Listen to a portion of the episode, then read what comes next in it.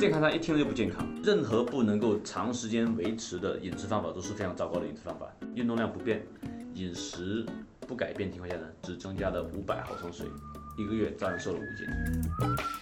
水喝的越少，你是身体内所储储留的钠会越多，钠越多的话呢，就越肿。世界营养学会呢就做了这个饮食方法的排名，二十个倒数第一就是生酮饮食。是一个人天生意志力较强，让他能坚持运动，还是因为坚持运动磨练了一个人的意志力？其实这个社会就是非常简单一个逻辑，是拼完智力呢，你就拼毅力；拼完毅力呢，拼体力。你最终拼的就是体力。你之前听说为了学习英语，晚上会坚持去一个澳洲人开的酒吧兼职当服务员？当时不是兼职，是全职去。我们国内顶级的教练呢，就是我们外星人大使这一批啊，已经很强了，非常强的，所以拿到国外去比一点不弱的。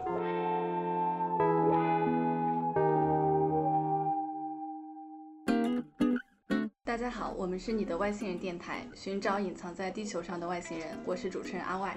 这次来到我们电台的嘉宾是我们外星人的大使，同时呢，他也是一位教练的教练，在运动行业颇有盛名。他是国家体育总局体科所运动人体科学硕士，是三 H Fit ACE 中国区认证课程讲师，同时也是 Lululemon 的大使。那他的名字是黄旭辉，大家更喜欢叫他黄 Sir。黄 Sir 来跟大家先打个招呼吧。Hello，大家好，我是黄 Sir。关于黄 Sir 呢，就是可以跟大家先简单介绍一下，他其实很有名，他已经培训过近五千名教练了，在中国，而且他之前培训过的所有的教练和学员里面，有很多甚至是体重一百五十公斤以上的人士。同时的话，他也辅导过很多的大使和外企的 CEO，其中大家比较熟知的话是赵雅芝女士的儿子，也是他的一个学员之一。那今天我们很高兴可以请到黄 Sir。首先呢，我想先问黄 Sir 一些比较专业的问题。我们很多人其实是健身小白，嗯，就当我们进入到一个健身房的时候，其实我们会很担心我们的教练是不是最专业的，嗯，因为网上和健身房里面其实很多关于同样动作的不同的指导可能都是不一样的。是。那作为您在这个行业里面多年，您甚至是教练的教练，有什么可以传授给我们分辨我们面前的教练到底是不是专业的小技巧吗？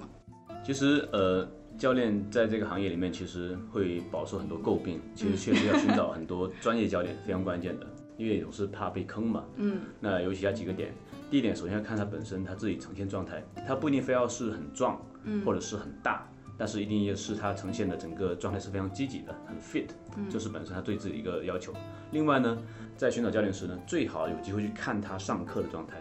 所以看他如何去带别人上课的，这样可以更好去呈现一下，能够寻找到他判断他是否专业一个标准之一。嗯，因为如果是他带你锻炼的话呢，其实很难，你很很难跳出来去看他的状态的。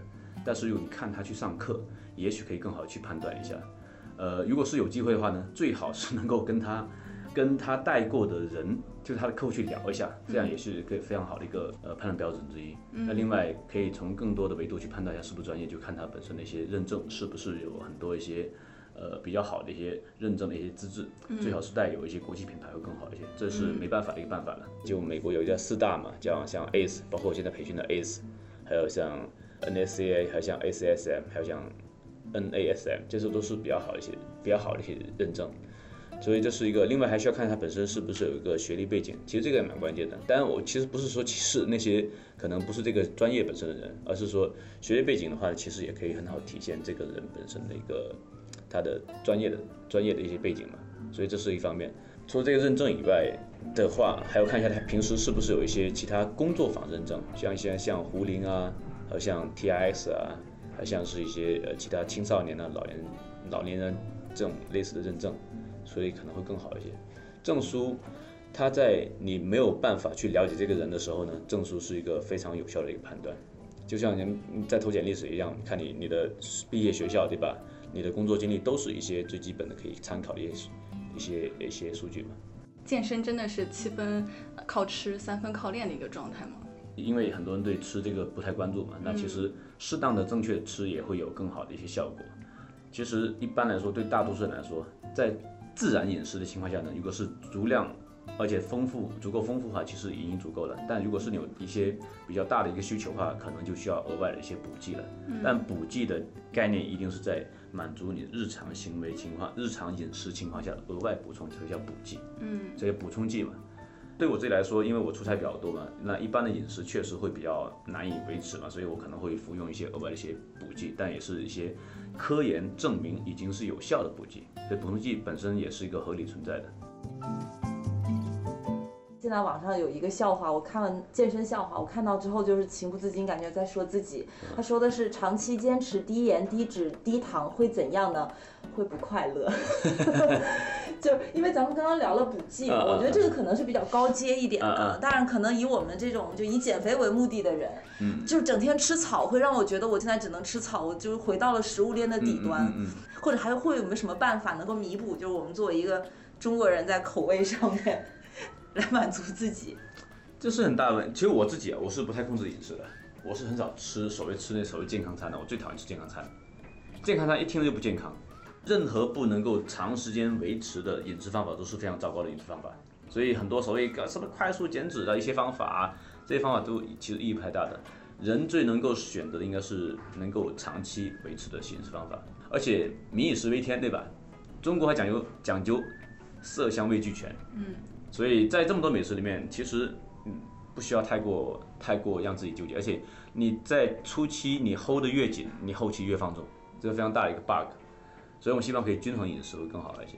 那有些方法可以让自己变得更健康一些。假设你真的不想不希望自己吃太多吃太撑的话呢，可以在餐前先喝适量的水，些比如像外星人呢，这是一个。那另外因为在吃的时候呢，可以先吃蔬菜，再吃粗粮主食。之后呢，放开吃。另外一个，如果真的是很难做到其他的一方面的话呢，我之前帮我客户做过一个减肥的一个方法，每天在运动量不变、饮食不改变情况下呢，只增加了五百毫升水，一个月照样瘦了五斤。这个方法听起来好厉害，我觉得这个 这个特别棒，好想知道。对，就是这个很简单，就是每天只多喝，在目前的基础上呢，每天增加五百毫升的水就可以了。这个太棒了。前提是怎么做每天，这个其实方法很有效的。喝水量比较充足的人，一般来说他的体型也会比较健康一些。这个五百毫升有什么特别的喝法吗？就是这么有效？没有，只要能够你试一下，能够持续每天都这样五百毫升。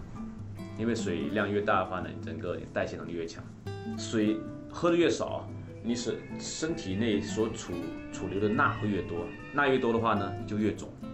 相反，你水喝的越多呢，你的钠的储留会越少一些。那钠储留越少的话呢，水也储留越少，这时候呢也会变得更轻盈一些。那其实现在网上还有很多就是一些呃争议很大的，有的人特别推荐，有的人就是觉得特别不科学的减肥，就是可能甚至伤害健康，比如说像生酮，嗯，就这一些减肥方式，您是怎么看待的？因为我之前也教营养啊，行，我们就会聊过很多生酮饮食，生酮饮食是一个。你突破减肥平台期的一个方法，它本身也是针对一些呃有疾病的客户去做的一个饮食方法嘛。但是它不太适合一般大众，因为生酮的话本来酮就是一个中毒，叫酮中毒，所以这是一个比较专业的一个概念的。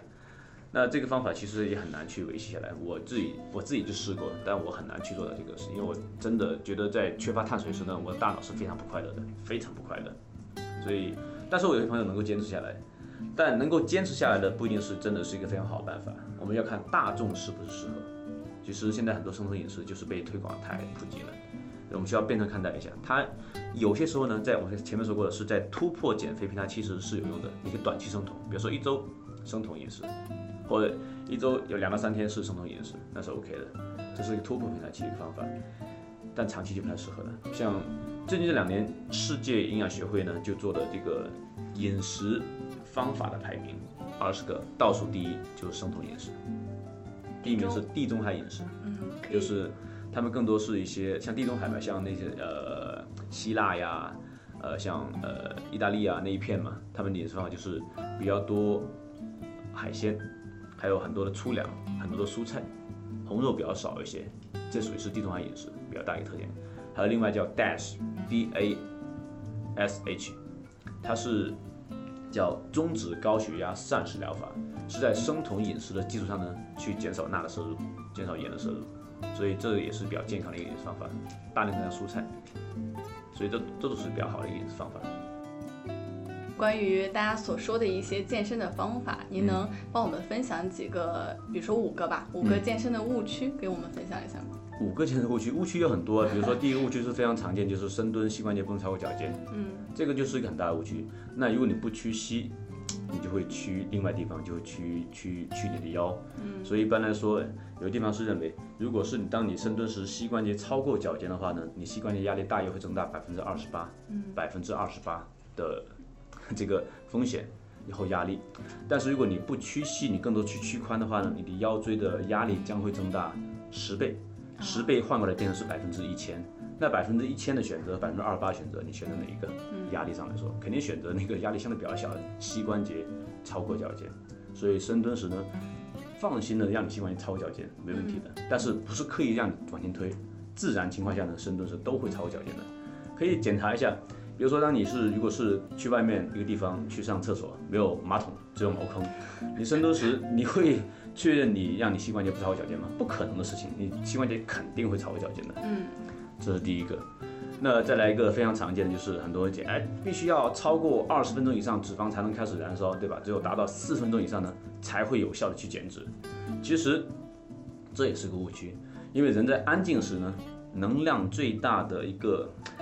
代谢就来自脂肪，所以也说我们像我们在座几位在安静时呢，百分之八十五的这个能量都来自脂肪功能，所以也就是说呢，我们现在在安静时呢，已经在消耗脂肪了，只是它消耗的这个脂肪的比例比较少而已。所以这个不是说运动时间越长才消耗脂肪的，真正减脂的关键的一个概念是它消耗的总热量，所以你可以用。很低的强度做很长的时间，这是减脂的一个方法之一。你可以用很高的强度比较短的时间，这也是个减脂的方法之一。嗯，所以可以选择自己适合的。假设你喜欢高强度，高强度冲刺也可以减肥。假设你喜欢低强度，那低强度长时间也可以减肥。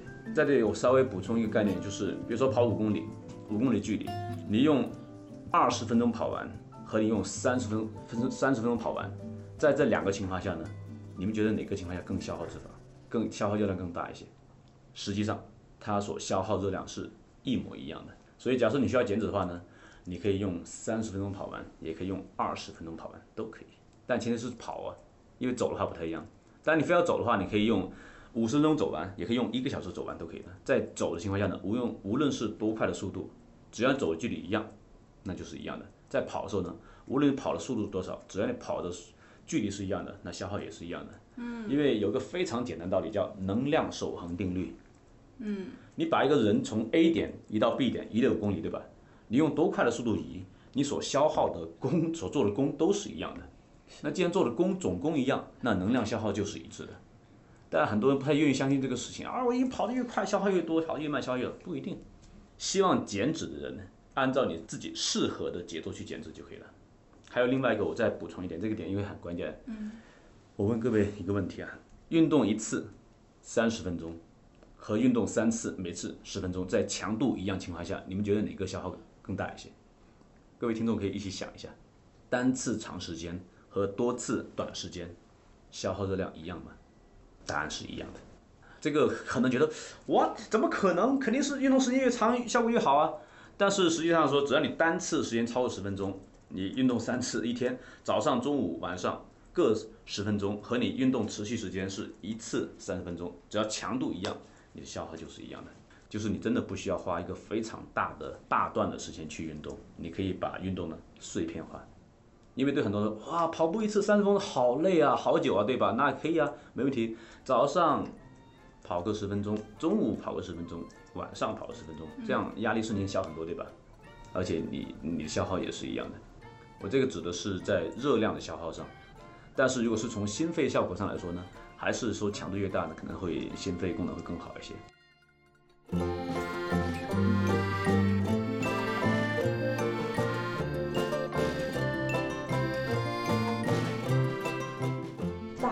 动呢，经常坚持不下来，就是觉得枯燥，嗯，就是举铁也枯燥，跑步也枯燥，嗯就是那您是一个长期坚持运动的人，就是能不能告诉我们，就是我们还有什么办法？我们一个普通人，嗯，有什么办法可以运动不枯燥？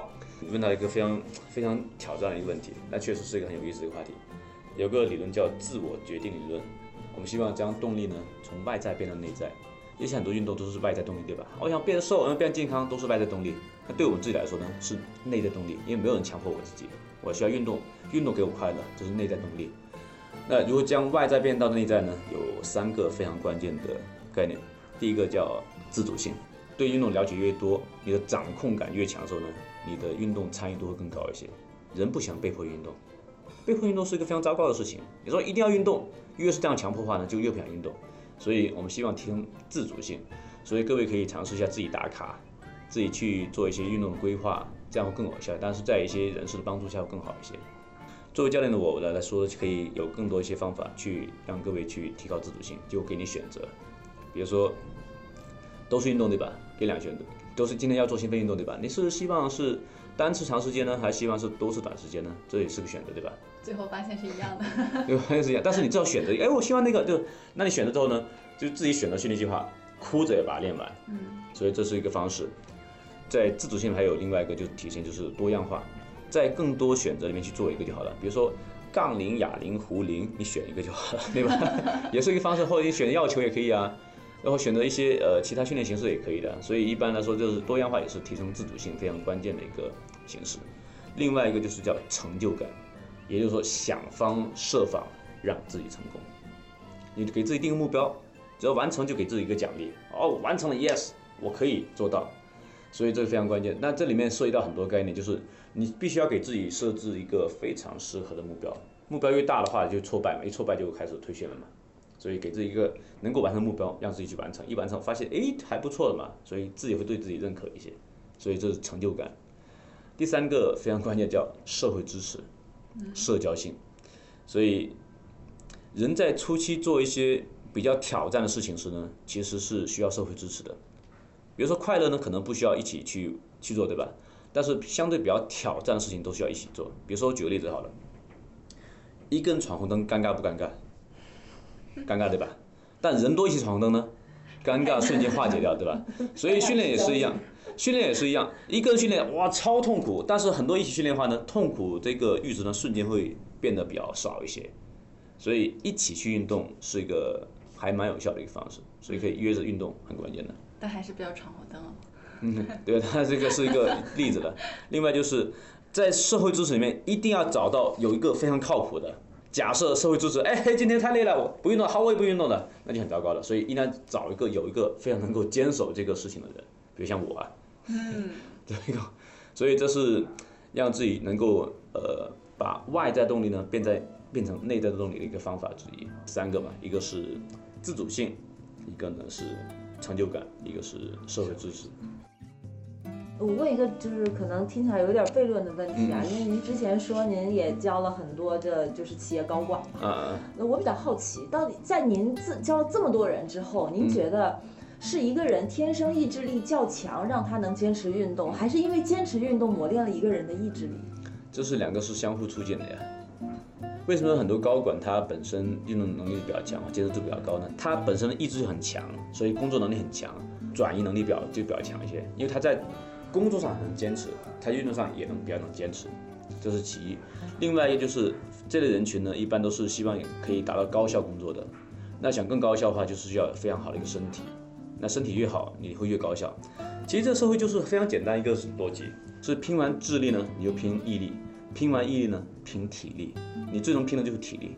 各位可以看一下那些非常能扛的那些那些老板，工作时间都非常长，所以他们体力非常好。要么是天赋。有很多是天赋，有很多是练出来的，所以身体是革命的本钱，毫无疑问。就非常简单一个例子，看一下司马懿熬死了曹操，熬死了曹操的儿子，熬死了曹操的孙子，最后终于称王称霸了，所以熬出来的嘛。所以体力越好的话，你最后就能够越能走到最后，这是非常非常朴素的一个梗，但是确实身材、身体啊，对我们来说非常关键。活到最后才能笑到最后。那但我希望是更高效的去活在最后，所以这是为什么他们那么喜欢锻炼，而且尝受过那个锻炼之后带来的这个工作效益之后呢，就发现更不一样了。其实您在这个健身行业里面，真的算是从业是最久的那一批人之一了。哎，也也没有最久吧，健哥更久一些吧，那个老炮更久一些。对，您的嗯呃这个年龄不是说不是说黄 Sir 老啊，就是说这个资历非常的好。然后那我就很好奇，就一开始的时候是什么机缘巧合让您开始运动，最后又选择从事这个运动行业的？这是一个很奇怪的开始。我需要从我小时候的一个事件开始说起。我小时候，我妈是开小卖铺的，小卖铺各位知道是什么小卖铺吧？小卖铺就各种东西都卖，对吧？卖零食啊，卖一些果蔬啊，卖一些饮料啊，卖一些日用品啊，还卖化肥。哇，怎么样？真的是小卖部，真的小卖部，就是在农忙时候卖化肥。各位，这化肥多少斤一包吗？没有概念。因为没概念对吧？所以化肥是一百斤。所以当时在一九九四年，我在十二岁的时候，当时你出生了吗？嗯，没有。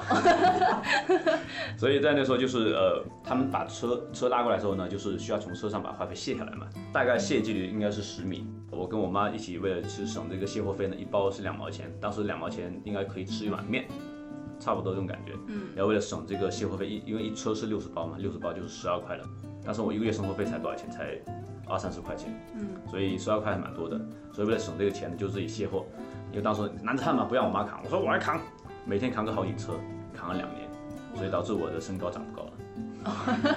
原来是这样。真的，我妈一米七，没长高，那怎么办呢？后来有另外优势，我就弹跳力变得特别好，所以我在初二、初三的时候就可以拿着排球去扣篮。嗯。所以像我这种身高，可以拿排球扣篮也算还可以了。所以因为跳得很好嘛，所以就被运动队选上了，就开始做一些呃篮球啊、跑步运动啊。所以嘛，从那时候开始慢慢去觉得自己还蛮擅长运动的。从初二开始就进入到运动队。再从大学，再从高中、大学、研究生就一直这么走过来了。嗯，所以从那时候就开始喜欢运动，基本基本尝试过所有运动都还蛮喜欢的。但是因为从小就比较擅长，比较适合，嗯，而且也有志愿去做更多跟体育相关的一些运动嘛，嗯，一些工作。那从现在再倒回去看的话，就当时喜欢运动是因为觉得运动带给了自己快乐和健康，还是说比如说小时候可能因为运动某项比赛上面得了名次呀，或者是爸爸妈妈。老师有夸奖，其实就是因为表现很好嘛，因为运动会给人带来很大的自信嘛。我我这个年纪的人，小时候很多都生活在这个乡下的嘛，在乡下话，而且我在我在煤矿里面成成长的，煤矿里面去去到城市里面，其实是会受到很多很多挑衅的，嗯，因为你觉得穿着很朴素啊，呃，还有你说话有口音呐，嗯，都是被常年去去嘲笑一下。但是确实是运动让我找到很多自信，因为运动时我会变得非常优秀，而且运动之后你的对抗挫折能力很强。就基本上不太会退缩，我觉得这个也是本身运动带带给我的一个非常大的一个好处。嗯，我还蛮惊讶的，就是你已经这么多年了，然后一直每天都保持在一个相对来说高强度的一个运动上面，然后本身呢你自己平常呢也会去训练教练，嗯，所以这件事情呢，就是我们经常说嘛，当你把热爱变成工作的时候，往往你就会发现很多它不好的方面。嗯，但听起来好像你现在还是很享受。因为对我们来说还蛮挑战。代私教我已经超过有一万一千小时了，然后我做培训的话呢，培训教练已经培训了到目前为止应该是九千小时了，所以我在今年的突破是希望能够讲到一万小时，但可能会有点悬，不太高，可能明年可以讲讲到一万小时。那我们培训工作量蛮大的，因为学员看你们，我们又不是坐在上面讲课，我们讲课是站着的，嗯，全是站着的，从早站到晚，没有坐的时间，而且还有运动，还要做很多实践和示范，还要需要呃说很多话，还需要帮别人去做一些纠正，其实消耗蛮大的。我现在带着表，每天给我计算一下，我每天消耗热量应该是在五千大卡。对数据没什么概念，对吧？我估算一下你们的热量，每天消耗应该是在两千左右，可能还不足。两千应该差不多，两千多一点点，两千五左右。那我每天消耗是在差不多在四千到五千，所以消耗量还是蛮大的，确实会很累。但是你会发现，你会慢慢调整自己心态。我们这个行业来说，其实我本身喜欢运动，我运动对我来说其实。不仅是享受的，我会通过运动能够释放自己的压力。嗯，我刚骑车过来路上，骑了十多公里，很累的，很喘，而且风很大，今天风超级大。嗯，呃，骑 骑大风，把自己，而且正好是逆风过来。那在骑了五十分钟呢，据说。对啊，还有你戴口罩对吧？因为会很大，戴口罩又很堵，那确实有点累啊。那其实就在骑的过程中会骑到出一种心流的状态，这个心流就是说。你的整个整体的能力呢，跟你的挑战是非常匹配一个瞬间，你找到一种非常和谐的感觉。嗯，所以其实发现世界很美妙。嗯，所以其实发现多巴胺会分泌，你的整个内啡肽分泌，就是让你感觉很愉悦。嗯，所以至少我过来呈现的应该没有呈现很疲惫状态。嗯，从我到这边来来来开始。特别帅气有活力。就是就是就是会让你会变得更能够更好的调整自己状态嘛。嗯，所以这个累倒还好了。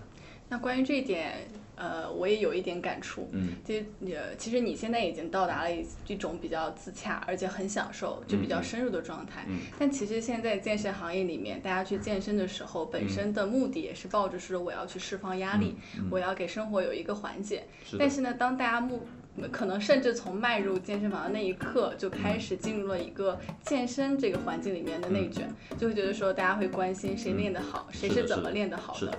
那你这一方面的话，有没有见过一些这样的事情？是什么样的看法，或者说能不能给大家一些建议呢？怎么样去回归到健身能够带给人最本真的快乐那个状态？呃，这是我自己最近这几年一直在想的一个事情，因为确实你在用那内卷说健身行业真的太精准了。嗯，你会发现跑步的看不起撸铁的，撸铁的看不起练普拉提的，练普拉提的练不起看不起那个练瑜伽的，练瑜伽的又看不起练那个跑步的，所以它是互相看不起，叫健身圈的鄙视链。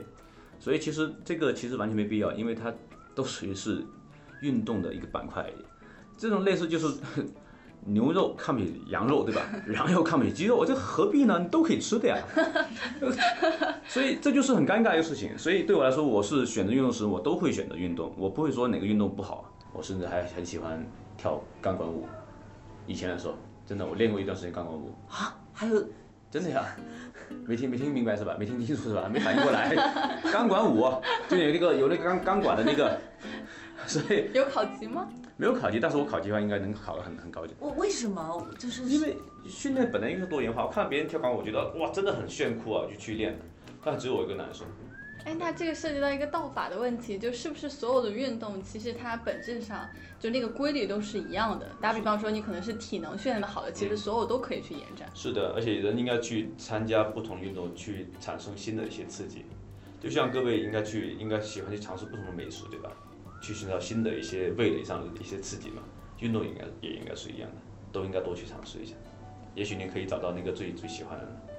我最近在做了几次活动，跟陆内蒙在一起，当然也带着外星人一起去做了一些活动，像木棍训练呢，还有像弹力带训练呢，还有像钢前面刚结束战绳训练，都是大概是以玩的形式去结束这个运动的。嗯，他过来没有任何压力。我们希望是每个人都可以开始运动，不管你是什么样的体质，嗯，什么样的能力，而且你都有资格去选择合适自己运动。我在设计运动方案时呢，最关键一点是说，我是希望任何人都可以有选择的，而不会退训。有很多人觉得哦太难了，练不下去的，那就是一个教练在设置课程是比较挑战的一个地方，所以避免让大众出现任何退训的可能性。就无论是怎么样，你都可以有运动资格。这个正好说到我当时义务去一个机构叫绿梦，它是一个公益组织，嗯，它是专门是给一批有身体残疾的一些小孩做的一个扶持。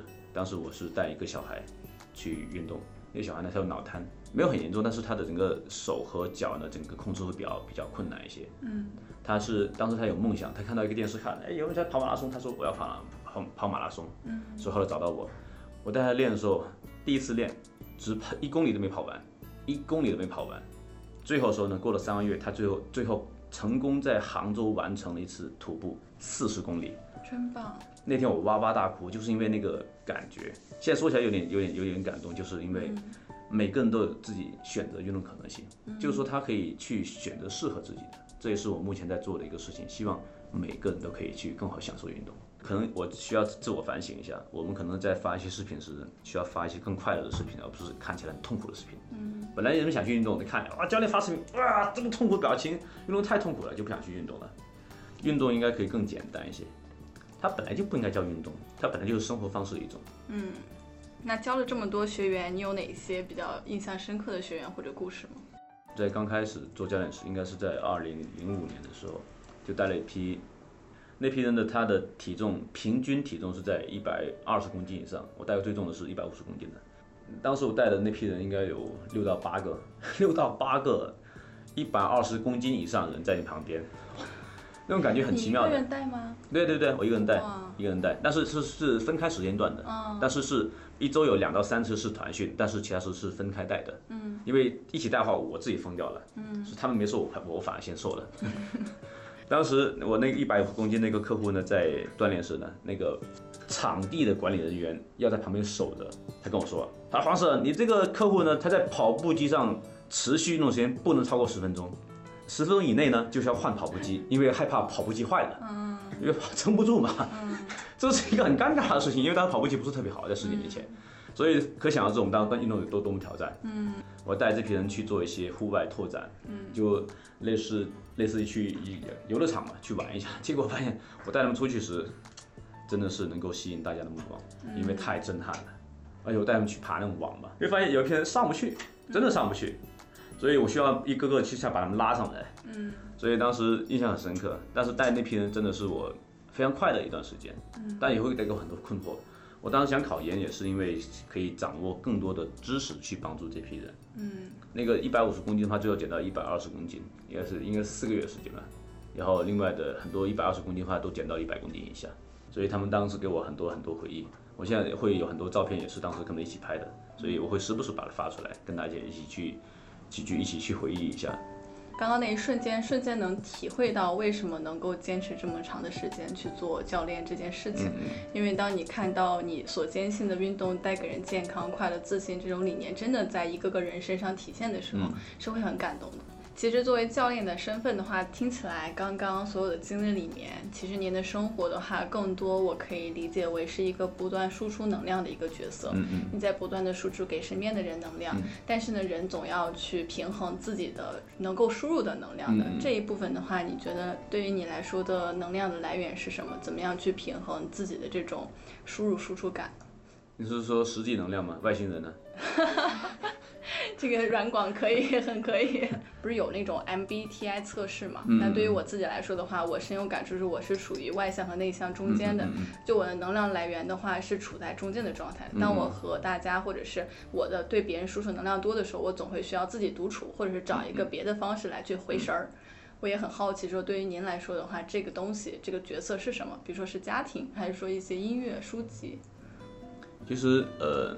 从工作上所收获成就感也是一个非常关键的一个事情，因为我培训很多教练嘛，就是在输出能量同时呢，他们会给你回馈能量嘛，就人和人之间都是像镜子一样，所以你给他一些正正能量，他也会给你很多正能量的。那另外我自己上来说呢，其实家庭给我很大的一个支持，像我太太啊，像我儿子啊，都会给我非常大的一个支持，他可以非常好的去释放我一些压力。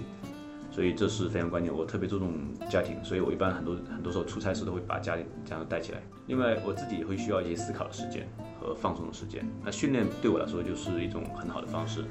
我之前是运动员嘛，是练短跑的，所以我追求追求高强度。那现在我会更多的从呃不同强度运动里面去获取更多的一些感知。所以有些时候呢，其实中低强度也是非常好的一个方法，它可以让你前面说过一个就是对自我的认同的一些。和谐状态也是非常好的方式。骑车可以骑出一种很好感觉，所以我骑车其实不是为了消耗脂肪，因为我消耗已经够多了。嗯，我是为了更好让自己心态可以更更平和一些。嗯，下一个阶段的话，你会希望自己有哪一些的改变呢？无论是工作还是生活上。现在也是讲课为主嘛，就是培训教练为主。我下一阶段可能是更多希望是做一些更好的课程出来，所以是开发课程为主，去传递更多的。知识给别人，因为面对面去教还是比较费力的。如果说你能设计一个很好的课程，让不同的讲师去呈现出来，其实这是一个更高效的，也是更更有益的一个事情吧。所以会从这个位置去改，稍微改变一下。如果是没有疫情出现的话呢，我还是会出国去做很多课程的，因为我们在之前会在加拿大和美国都会做很多 ACE 的课程的一些培训。我现在还欠了好几个课程在加拿大。疫情前本来要去加拿大去讲课，后来发现。去不成了，就只能说线上课程，但他们交的是线下的钱呢。我给他做线上肯定是不合理的嘛，所以说我之后呢会给他再补回一次那个线下的课程，希望是真的将我们这个团队走出中国，真的是走到亚洲，真的是走到全世界。疫情好之后呢，我们会可能做更多的国际拓展。在我自己个人的理解里面，可能中国的健身事业是起步比较晚，发展水平或者说教练的水平来讲，它可能跟国外大概是个什么样的？嗯身位有没有什么差距啊？或者说我们其实已经很好了。其实相对来说，又是看跟哪个地方去对比啊？有跟国外对比的话，其实我们国内顶级的教练呢，就是我们外星人大使这一批啊，已经很强了，非常强的，所以拿到国外去比一点不弱的。所以这是一个，就是顶级水平跟国外顶级水平已经差不太多。我们最差的是我们的中中间那一段和国外中间那段的差别就差的比较大了一些，所以这是一个比较大的一个板块。那另外一个差比较大的是在市场，就在大众的意识上会差别更大一些。国内大众意识觉得运动依然是比较痛苦的，不太喜欢运动，但在国外的话，大众对这个意识更强一些，所以主要是这方面差距。那现在发展非常好，像在北京、上海、广州、深圳的健身房发展的非常好，但是还是少了很多一些独立的创作的一些意识，但现在已经变得更好一些。我们希望可以通过更多的机会把健身会带动更好一些吧，这也是我一直在做的事情，希望可以带动整个中国健身行业的整体发展。您说的那个独立创作是指什么？独立创作就是我们的科研会比较弱一些，因为在国外的话，很多数据啊、很多研究啊，它的整个创作非常强。但在国内的话呢，我们对自己整个科研的数据研究还是比较少一些。你之前听说为了学习英语，晚上会坚持去一个澳洲人开的酒吧兼职当服务员，这也是你在运动道路实现你的运动梦想中的一环吗？是因为这个原因吗？呃，对啊，当时不是兼职，是全职去。嗯。当时是，呃，在大学毕业之后呢，就去了，去广西北海一个海边，海边城市的一个海边酒吧。嗯。去去先当 waiter，因为当时那边老板是老外嘛，而且他很多客户都是外国人。因为我不是学英文的嘛，我是学体育的，呃，硕士也是学体育，那大学学体育，所以英文很一般，也没有没有在国外留学，也没有上过很多的补习班，所以就当时去去那边去练习一下，当然也有口音，而且当时不太敢说嘛。嗯。我记得我说的第一个第一个连贯的句子是，Is there anything I can do for you？嗯。这句话说完，哇塞，如释重负，感觉真的非常舒适，觉得我居然可以说这么连贯一句话。嗯我说完之后呢，当时我老板，他叫 Tommy，他当时六十三岁，我记得非常很非常深刻。他觉得他给我鼓掌，他说，哎，very good，就你说的非常非常好。所以从那时候开始呢，慢慢去把这个英文说起来。那从 waiter 的话做到那个 manager 就做酒吧经理嘛，所以待了待半年的时间去练自己的英文，我觉得还是帮助很大的。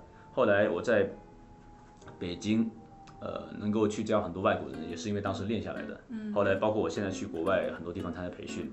呃，当然讲课是用用用中文，但是我在去参加很多学习时都是纯纯英文的，所以我经常去各个国家去学习，也是因为当时所积累下来一些能力，非常好。而且当时我的那个老板 Tommy 他对我帮助非常大，他六十三岁的，他会让我去不断去坚持做一个事情。有个非常小的一个典故，在我们在酿酿啤酒嘛，我不喝酒，但我会我会酿啤酒。哇哦！酿啤酒的话，就是你需要把那个酿啤酒那个就把那个大麦。去发酵，经过我们当时应该连续四十八小时没睡，就为做这个事情。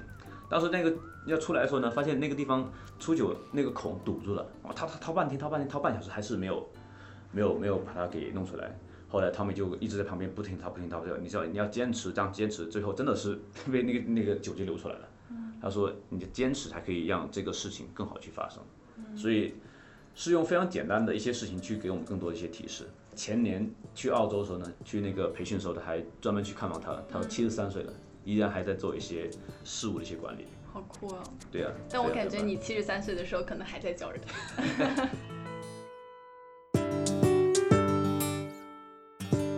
有没有什么想对下一个阶段自己说的话？十年前在刚从从事这行业时，我就发现了一个事情，我是天生属于这个行业。就是我会在里面找到很多的一些自我，同时我发现有自己很多的优势，也影响了很多人，也被很多人影响。想对下一阶段自己说些什么呢？保持初心，不离不弃。